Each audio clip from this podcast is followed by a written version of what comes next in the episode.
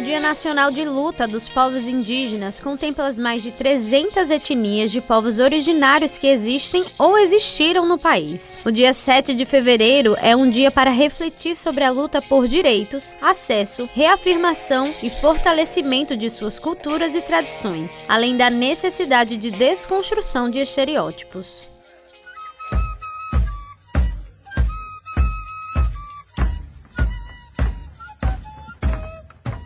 Apesar de habitarem em nosso território há milhares de anos, os povos indígenas lutam até hoje pelos direitos básicos de sobrevivência, como pontuou algumas delas o professor e antropólogo Estevão Palitó. A primeira luta é a luta pela terra, a luta por ter demarcado e protegido os seus territórios. A gente tem uma situação de extrema vulnerabilidade de povos que ainda não têm seu território demarcado, como o povo tabajara, que sofreu esbulho territorial há 100 anos atrás e hoje luta para rever a demarcação do seu território território, e a gente tem situações como a do Yanomami, que mesmo com a terra demarcada, a terra está completamente invadida, sendo invadida e degradada. E a outra luta é aquela do reconhecimento. E as duas caminham lado a lado, uma depende da outra. Ele explica que o não reconhecimento dos povos indígenas são frutos de uma sociedade ignorante, sendo aplicado de geração em geração. A questão fundamental do não reconhecimento dos povos indígenas, ela é provocada por desconhecimento e por ignorância. E esse desconhecimento, ele é um projeto projeto. Ele não é meramente a falta de conhecimento. Ele é um projeto histórico que foi construído há muito tempo e que vem sendo aplicado e cuja últimas versões termina colocando os indígenas sempre como seres extremamente primitivos, localizados muito distantes de nós e como relíquias do passado. Ou seja, nega aos povos indígenas a sua contemporaneidade, a sua condição humana em sua plenitude. Recentemente, o presidente do Brasil, Luiz Inácio Lula da Silva, anunciou a criação do Ministério dos Povos Indígenas, nomeando como ministra Sônia Guajajara, a fim de garantir o acesso à educação e à saúde, demarcação de terras e o combate ao genocídio genocídio deste povo. Para o cacique Paulo Tabajara, da aldeia Nova Conquista, no Conde, o ministério é uma das conquistas alcançadas. Nós, povos indígenas, estamos vivendo um momento ímpar na história desse país e de todos os tempos desse Brasil. Nós temos uma oportunidade de fazer uma gestão indígena, inclusa, né?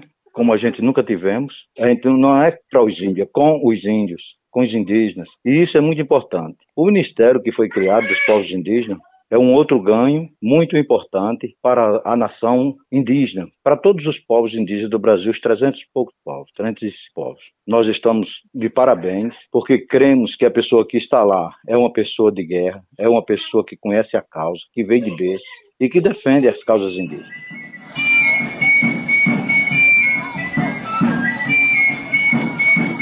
O pai da estudante universitária Vitória Siqueira é indígena e, apesar do grau de parentesco, ela não se sentia parte desse grupo. A justificativa, segundo ela, é que poderia ser um preconceito. Eu nunca me senti de fato parte disso, acho que porque desde a infância eu nunca tive contato direto com ele ou com a cultura indígena e eu também não tinha muito essa vontade de saber, talvez por um preconceito que tivesse internalizado dentro de mim mesma. Então, eu nunca cheguei a pensar sobre se eu era também parte disso, apesar de ter em mim características físicas e também de já ter um conhecimento sobre isso. Mas na universidade, depois de diálogos, depois de conversas, eu passei a procurar muito mais sobre isso e esse entendimento ele foi acontecendo naturalmente. E eu fui percebendo que havia sim um preconceito internalizado e que eu precisava desconstruir toda a ideia que que eu sempre mantive sobre mim mesma para redescobrir e me entender, e entender quem eu era, para a estudante, a sociedade não acreditar na pluralidade dos povos descaracteriza os indígenas.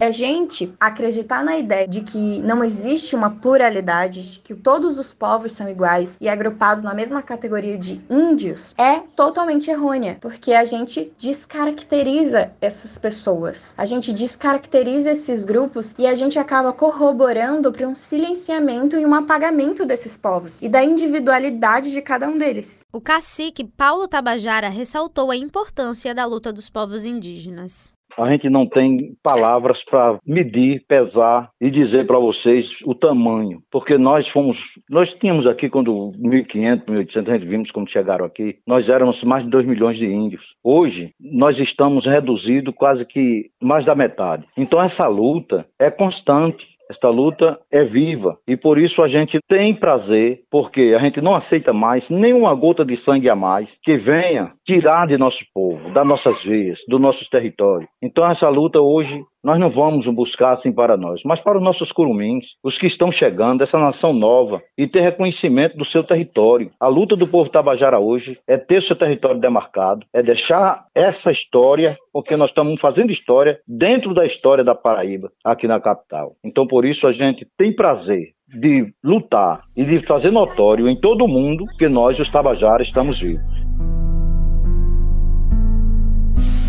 Os povos indígenas são sinônimos de resistência, originalidade e força. Nunca entendi porque decidiram roubar e não pedir. Eu nunca entendi como eles matam e ainda sorri. Mas estamos aqui, vamos